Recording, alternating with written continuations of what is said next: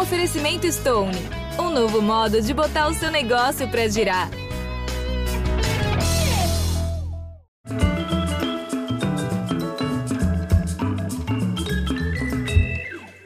Boa noite, muito bem-vindos. Para começo de conversa, é preciso declarar que toda comida é sagrada.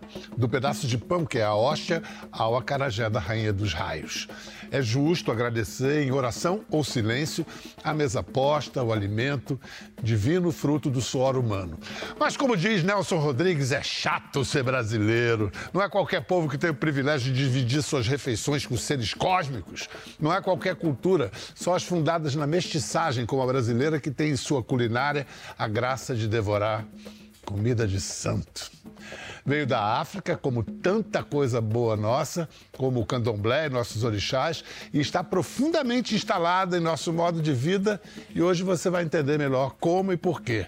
Para falar no assunto e nos guiar por esse universo, meus convidados de hoje são essa pernambucana bonita, chefe de cozinha, apresentadora de TV Mãe de Santo em Iabacé, a escolhida pelos orixás para preparar a comida santa, e esse antropólogo, doutor em ciências sociais, pai de santo, escritor, craque no fogão também. Bem-vindos, Carmen Virgínia e Rodney William. Muito bom ter vocês aqui. Escuta, Carmen, mãe Carmen, né? É. Tem que dar o título às vezes, sim, né? Sim, sim. Direto do Beco do Supapo, o que é e onde fica o Beco do Supapo? Fica ao lado da Rua da Bola, lá em Santo Amaro das Salinas, lá no meu Recife, a terra de, de gente encantada que eu nasci, onde eu cresci, onde eu aprendi a ser gente, como diz minha avó. Gente, você falando do seu endereço já era uma poesia, né? Beco do Supapo com a Rua da Bola, parece Manuel Bandeira, né? Sim. Que, aliás, é, lá, é seu lá, vizinho do Recife. Escuta, é... eu, eu até esqueci o que eu...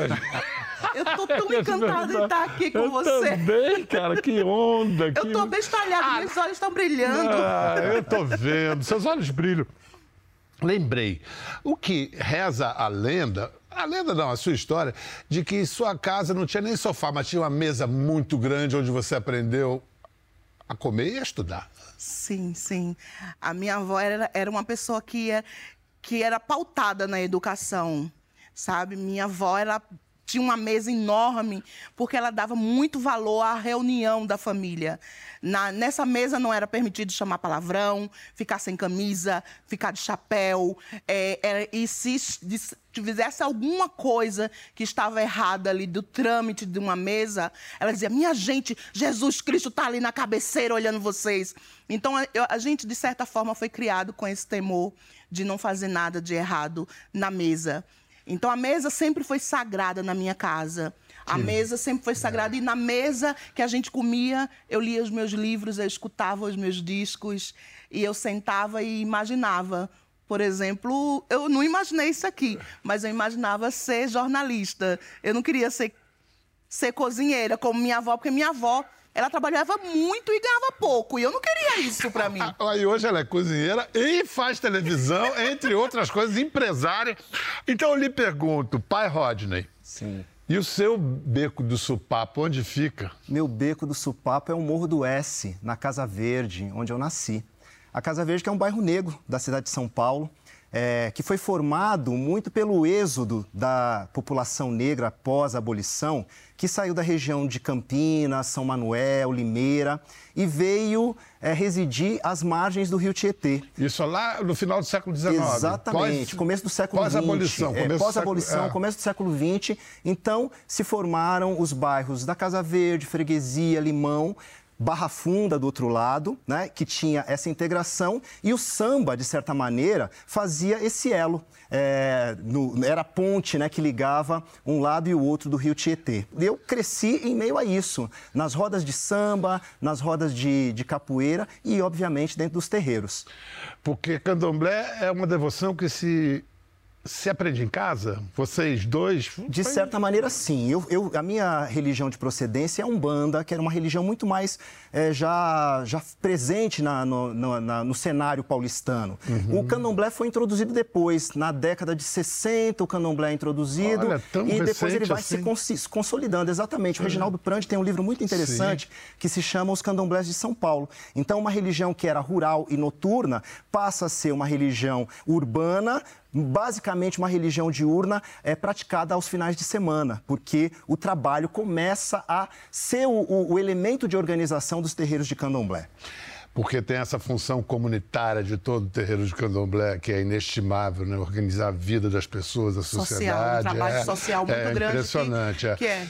E você falou do Reginaldo Prandi, um cara fundamental para quem quer entender melhor a presença do candomblé, assim como o Rodney William, que também tem essa, esse trabalho de pegar uma riquíssima tradição oral e botar por escrito, para que isso possa chegar a mais gente. É isso, disseminar agora, os saberes, né? Agora nós viemos falar aqui de comida. Boa! A Não, gente veio aqui de santo comer. de comida e de comida de santo. Você começou com o seu altar, o seu restaurante no Recife e veio parar em São Paulo. Foi um sucesso? Não, não, não teve jeito? Teve que vir para São Paulo?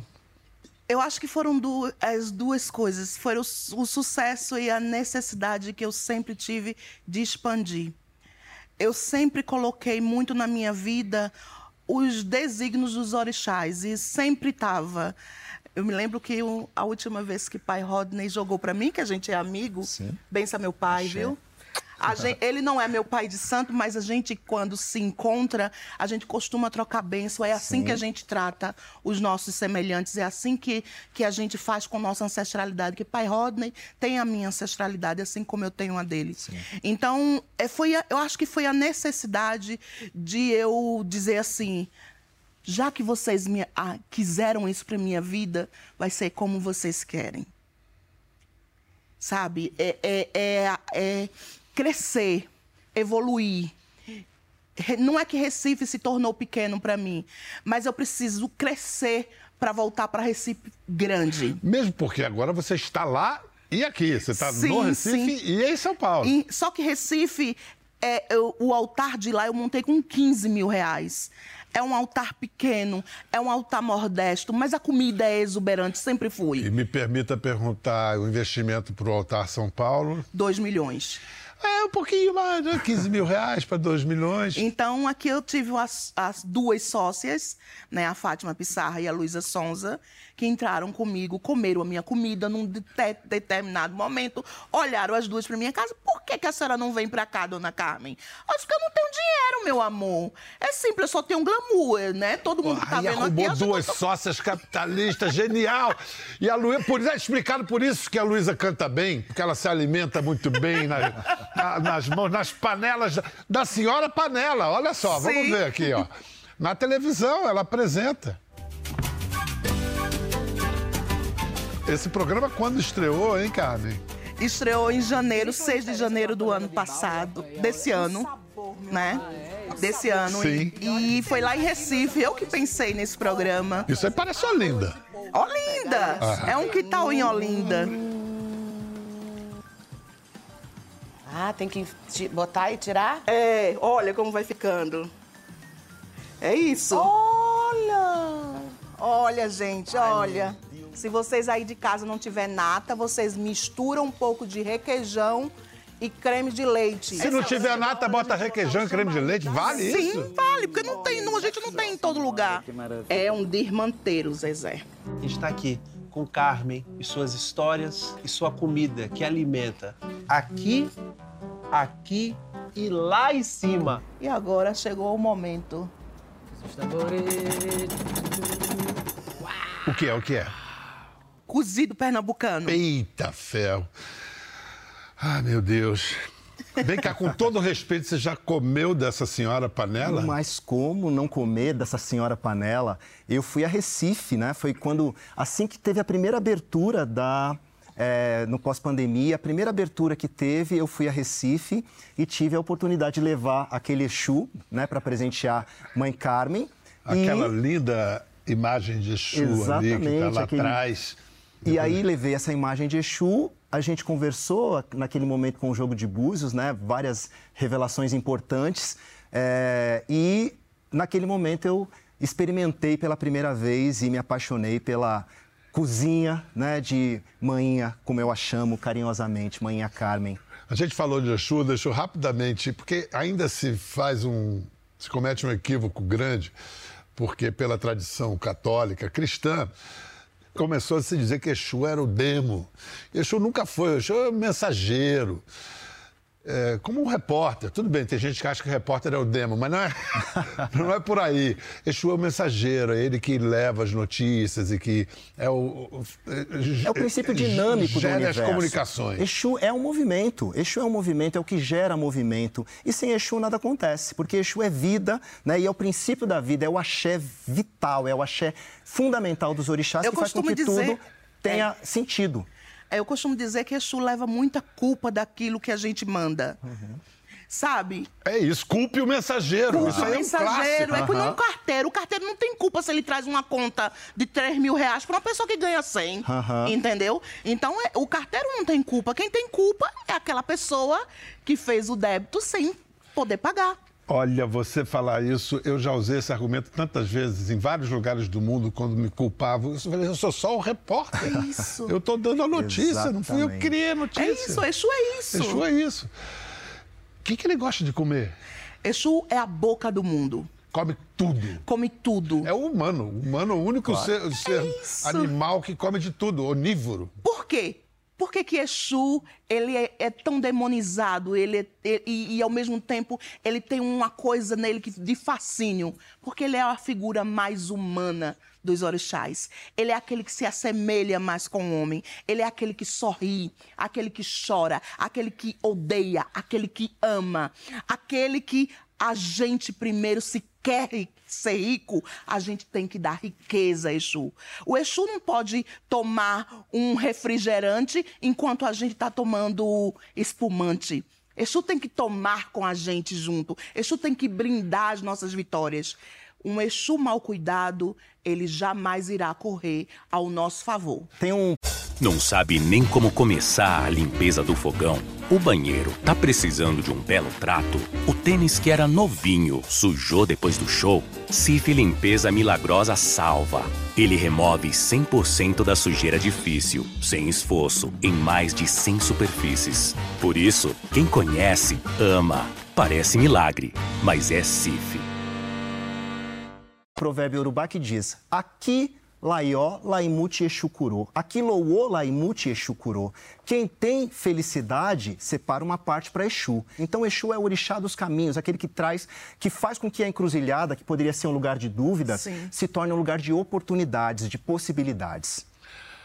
Toda dúvida traz possibilidade. É isso. jeito. Você cozinha bem também? eh, Eu faço bem as comidas de santo, mas eu, eu sou filho de uma, de uma cozinheira. Eh, Você deve ter notado, Bial, que quem narra a- as nossas histórias são as mulheres. Por conta de todos os, eh, todas as intercorrências da- do processo de escravização, assumiram não só o protagonismo na religiosidade, mas também nas famílias, porque os homens negros tiveram dois destinos no pós-abolição: a penitenciária, num processo de encarceramento em massa, e o, em massa e o manicômio. Então, es- esse encarceramento em massa, o manicômio, né, como destino de muitos homens negros, fez com que as mulheres tivessem que tomar o protagonismo. E, além disso, elas traziam uma memória de África, onde elas eram já as negociantes. Elas compravam as produções dos seus maridos e negociavam nos mercados. E isso fez com que, na, no processo de escravização, elas se tornassem as ganhadeiras, né, as mulheres do ganho, eh, e que pudessem, com seus tabuleiros, vender os seus quitutes, inclusive os seus acarajés,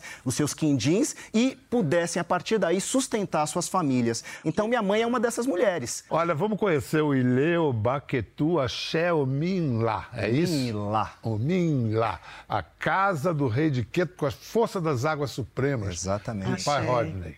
É linda a casa, olha só. Fica na Serra da Cantareira, em São Paulo. Maripurã, Mariporã. Alô, a gente tá no mês dele. um brinco, hein? Olha os acarás, É, Essas são as comidas do o Urubagé. apará.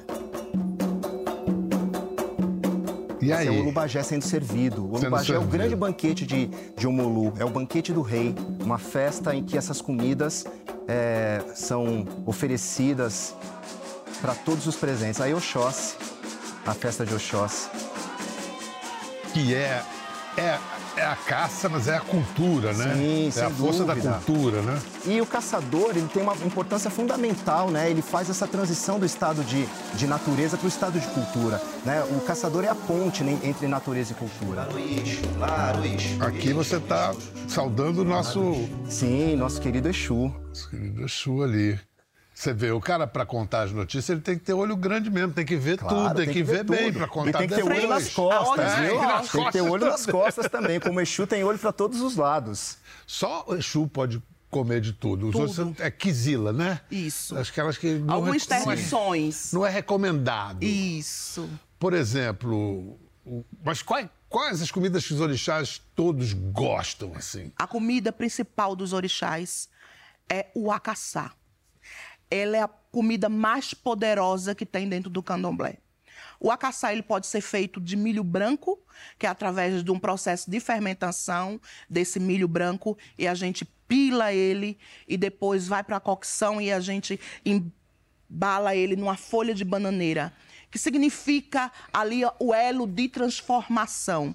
Então, uma pessoa, um orixá, todos os orixás se alimentam de acaçá.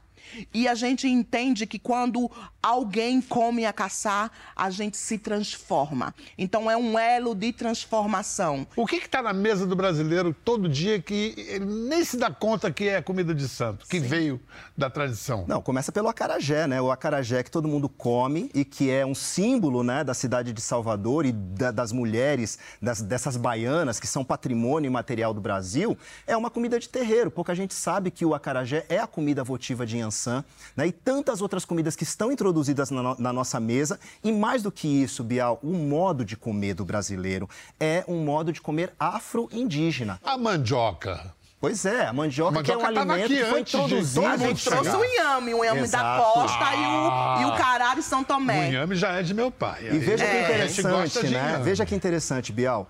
Como, quando não, não, não havia o inhame, que foi introduzido né, com a chegada dos nossos antepassados negros, eh, a mandioca fazia, às vezes, Às do vezes. inhame Sim, aqui. Ou seja, era o alimento que servia de base. E como base da alimentação, era o principal alimento na mesa dos brasileiros, o alimento que do dia a dia, a comida do dia a o dia. inhame, eu acho que o inhame é uma mandioca vestida de gala. É, é o caso do ipeté. O ipeté, que é uma comida de Oxum, ela é uma espécie de um bobó, né? Porque é o, o inhame pilado com camarões, azeite de dendê, cebola refogada, é, cebolinho. Então, é, uma é o princípio né, que a gente tira a parte mais ancestral e transformou o bobó. Com a, a, a fusão das duas culturas, se tirou o inhame e colocou a mandioca. E aí se transformou o bobó de camarão.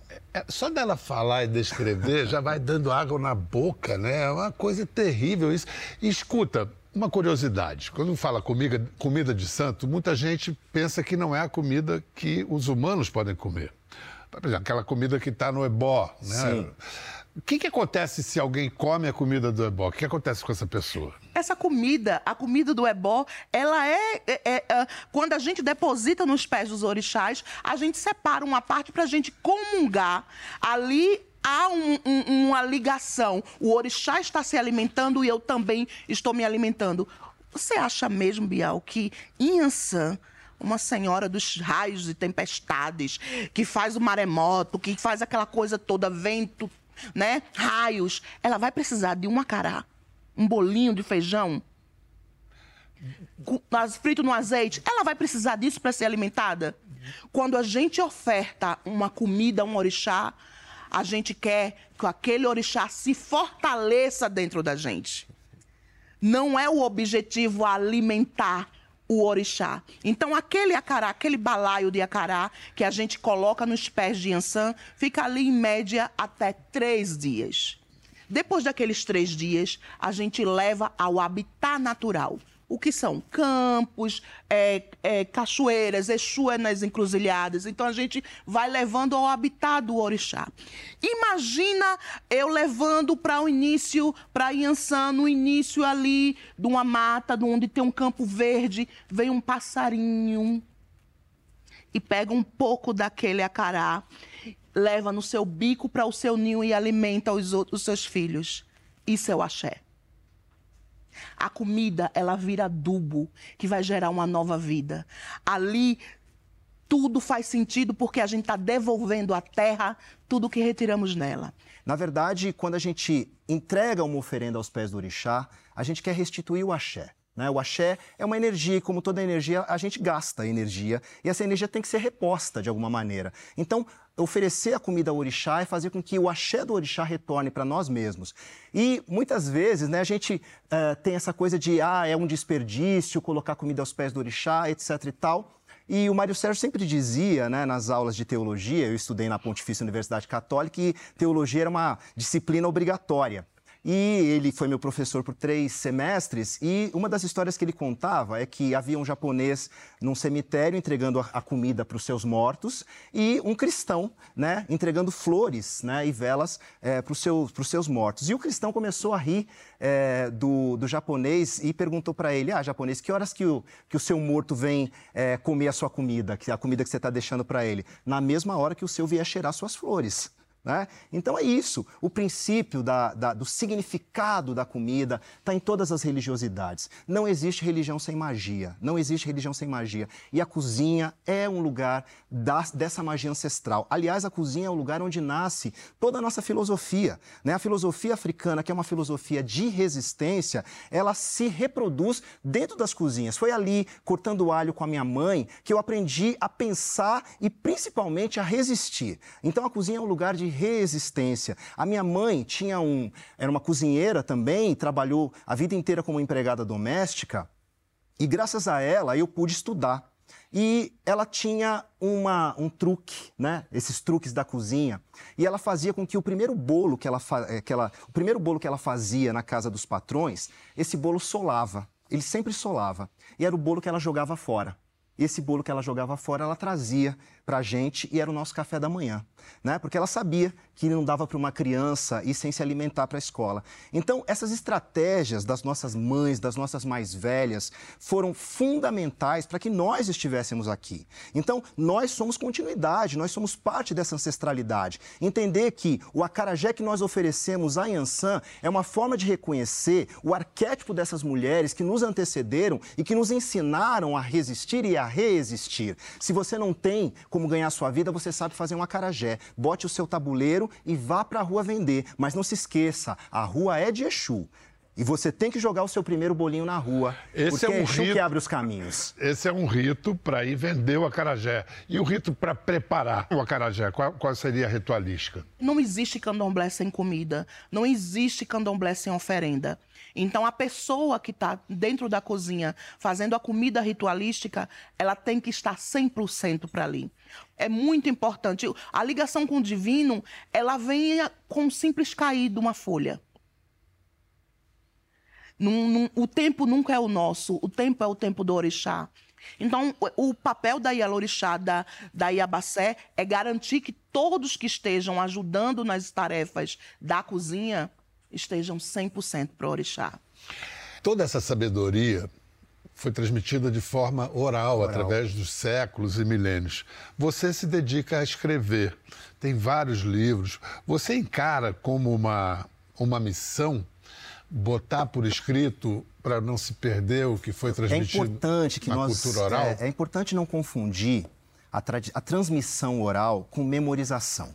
Muitas vezes, é, o fato da gente aprender aos pés dos mais velhos, dentro do terreiro, não quer dizer que as informações não possam é, ser difundidas, que a gente não possa trazer as informações. E as informações sempre circularam, de um jeito ou de outro, elas sempre circularam. Hoje Mas a, a ritualística tem... tem... certas. Tem certas regras, regras e que precisam. E, e, e o é. ritual está nisso, né? O sagrado está é. na transmissão da oralidade. É no aprender ao pé da, do fogão que o feijão fradinho tem que ser descascado e que a gente precisa obedecer aos tabus de cada orixá para saber o que não vai naquela comida. E tudo isso é um aprendizado que está no terreiro. Eu posso chegar é, numa, numa, na internet, consultar um site e descobrir como é que se faz um acarajé. Tem receitas, né? tem livros de receita de comida de santo. É, agora, o que vai fazer com que, aquele, com que aquela comida tenha o axé é o fato daquela comida estar tá sendo preparada de acordo com o ritual. Então é interessante notar né, que a antropologia da alimentação ela vai justamente para dizer por que, que a comida é sagrada, por que, que o comer é sagrado, por que, que o modo de comer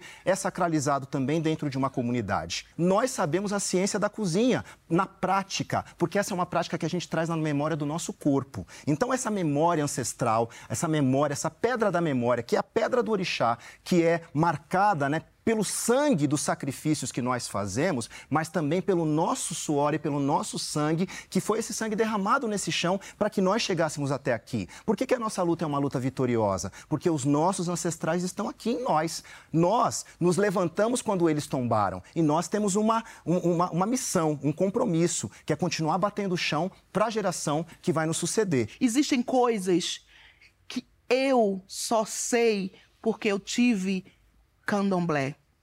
Porque eu tive Dona Lô. Porque eu tive pai Everaldo, porque eu tive mãe Nina, porque eu tive tantas mães é, e alorixás e madrinhas que passaram por mim. Então, é, é, é, é muito saber, por muitas vezes, de gente que não saberia escrever um A. Eu fico encantado e emocionado ouvindo o Rodney. E você também, demais. E agora vamos ouvir Dona Edna, sua avó. E Dona Inajá, sua mãe? Sim. Aí ensinei a, a, a tal cabidela, que era essa cabidela dela, não sei não, meu Deus. Ela é conhecida a galinha da cabidela. Para mim, a galinha de cabidela tem que ter louro. E qualquer comida tem que ter louro. Porque a minha avó já dizia, comida que não leva louro faz mal. E essa cabidela que eu fiz, realmente já passei para minha filha. E ela realmente faz uma cabidela divina. Antigamente, não, não tinha galinha, essa galinha branca não existia. Era galinha de capoeira. De capoeira. que delícia! Gente, eu, tô, eu vou pagar mico aqui, tô com muita fome. Escuta, é, sua avó não, não está mais conosco, mas ela mas ela viu você su suceder, ela viu o seu sucesso.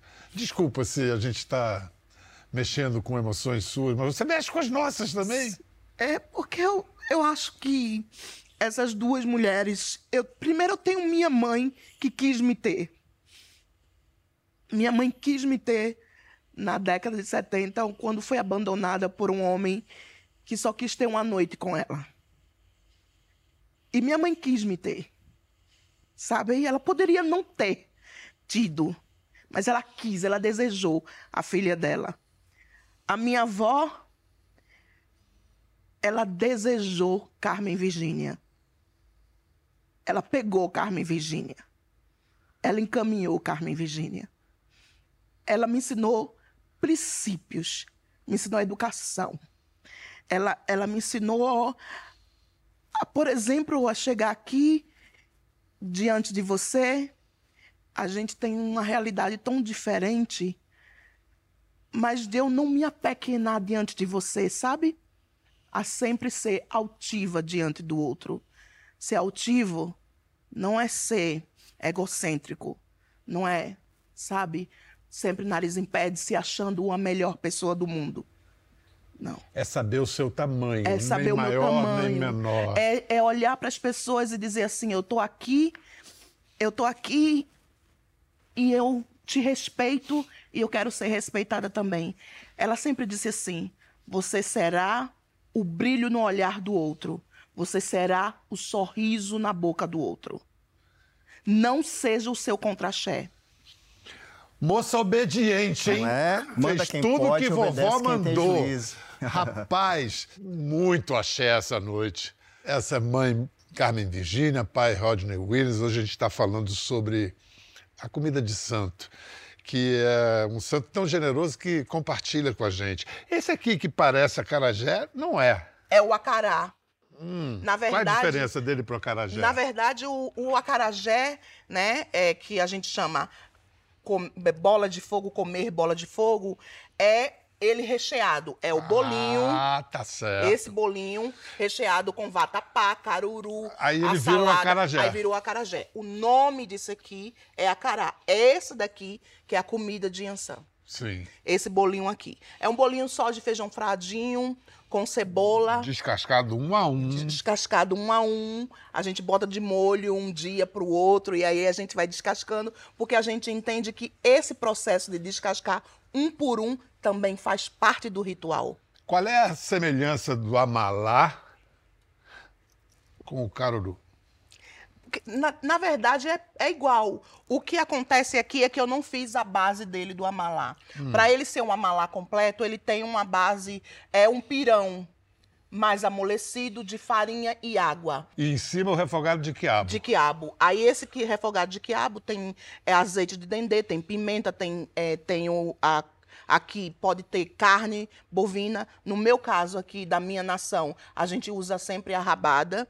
E aí esses 12 quiabo, né, Ah, quiabos. Tem que ser 12. 12 quiabos que representam os 12 obás de Xangô. Porque Xangô está, a gente entende que Xangô está no seu trono, no meio, e ao lado dele tem seis seis homens do lado direito e seis homens do lado esquerdo. Então, são os seis que acusam e os seis que Absolvem. absolvem. E ele está no meio para tomar as decisões como um grande juiz. Gente, vocês agora já sabem tudo da teoria. Se quiserem conhecer a prática, ou seja, comer, coisa que nós vamos fazer agora, com a sua licença, tem o, no Recife, em São Paulo, os restaurantes de Carmen Virgínia. E na teoria, para ir mais fundo, ler os livros de Rodney mais do que isso, ir aos terreiros de candomblé, porque não existe festa de candomblé sem comida. Aliás, as, comi- as comidas são muitas vezes o elemento fundamental da festa. Então tem uma festa que se chama Amalá de Xangô, uma festa que se chama Acará de Yansan. A gente pode chegar lá e experimentar? Ipeté, ela vai,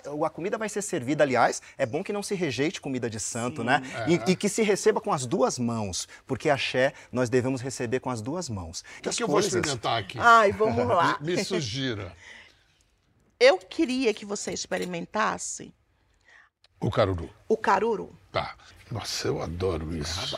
Adoro isso. Aqui, ó. E você, pelo que entendi, é de. Oxalá, né, Biel? Eu sou filho de Oxaguian. De Oxaguian, É. né? Deixa eu cortar imaginava. pra você. Isso quer dizer que o dendê é um tabu pra você. Pois é. Mas, mas nessa Mas hora, eu- o meu, meu pai peço, ele, ele dizia assim, quando oferecem alguma coisa é, com dendê para um filho de Oxalá, ele deve dizer, eu sou de Ançã, e comer normalmente. Porque o, o- o- a interdição, o tabu, foi feito para ser transgredido. Porque a transgressão dinamiza o tabu, ela reafirma Obrigado, a necessidade do tabu. Então, a gente sempre vai dizer, nas comidas de Oxalá não vai dendê, que é uma forma do dendê estar presente na cozinha de Oxalá. A única forma do dendê estar presente na cozinha de Oxalá é quando a gente traz a proibição à tona. Fazer que nem a Ana Maria Braga, né? Nossa Senhora, que delícia. Gostou? Esse aqui é a comida do seu pai, É, o ebô. é bom de Oxalá. E é isso, tem... Agora, tipo isso, ele, ele não vai ter sal, porque a comida do Oxalá é quase é insossa, tá? Eu sei, Não vai tempero. Não vai ter mas é isso que você falou. Porque Oxalá é ausência, né? E é da ausência que tudo se cria. Então, a partir do nada, Oxalá fez. Fez o mundo, fez as pessoas. É como o silêncio para música, Exato, como é tudo isso. para o nada, né? É isso, é é isso isso. mesmo.